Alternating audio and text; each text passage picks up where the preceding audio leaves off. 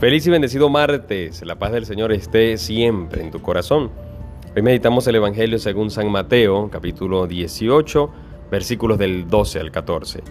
En aquel tiempo Jesús dijo a sus discípulos, ¿qué les parece? Si un hombre tiene 100 ovejas y se le pierde una, ¿acaso no deja las 99 en los montes y se va a buscar a la que se perdió? Y si llega a encontrarla, les aseguro que se alegrará más por ella que por las 99 que no se le perdieron. De igual modo, el Padre Celestial no quiere que se pierda ni uno solo de estos pequeños. Palabra del Señor.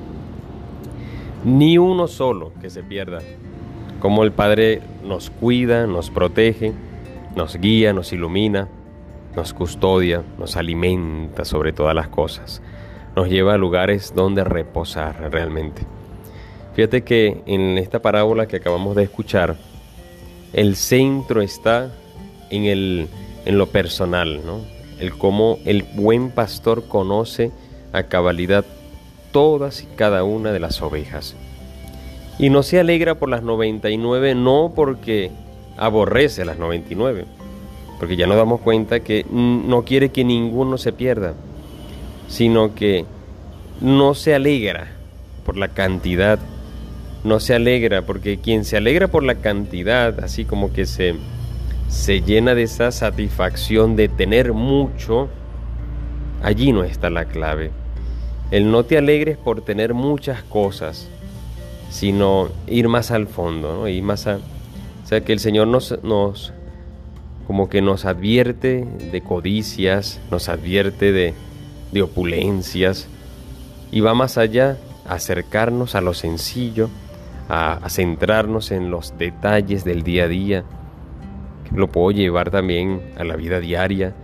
El no te concentres en la opulencia, en la riqueza económica, sino en lo sencillo, en el beso, en un abrazo a tus hijos, en la compañía, en el que tengan tu presencia como padre, en el que tengan tu presencia también como hijo.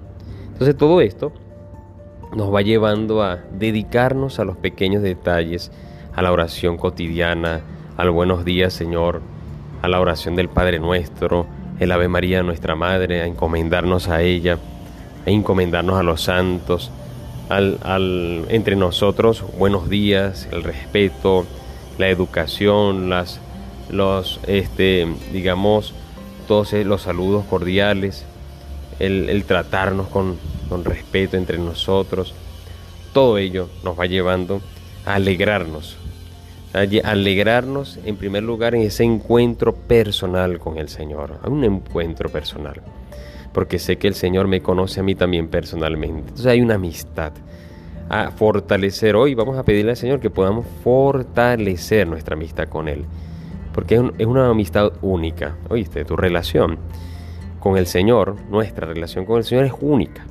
Por lo tanto, vamos a fortalecerla y también estar muy pendiente de los detalles con Él y entre nosotros mismos. Dios te bendiga y te guarde en nombre del Padre y del Hijo y del Espíritu Santo. Amén. Recuerda, órate en fe y escucha que el Señor ya te está hablando.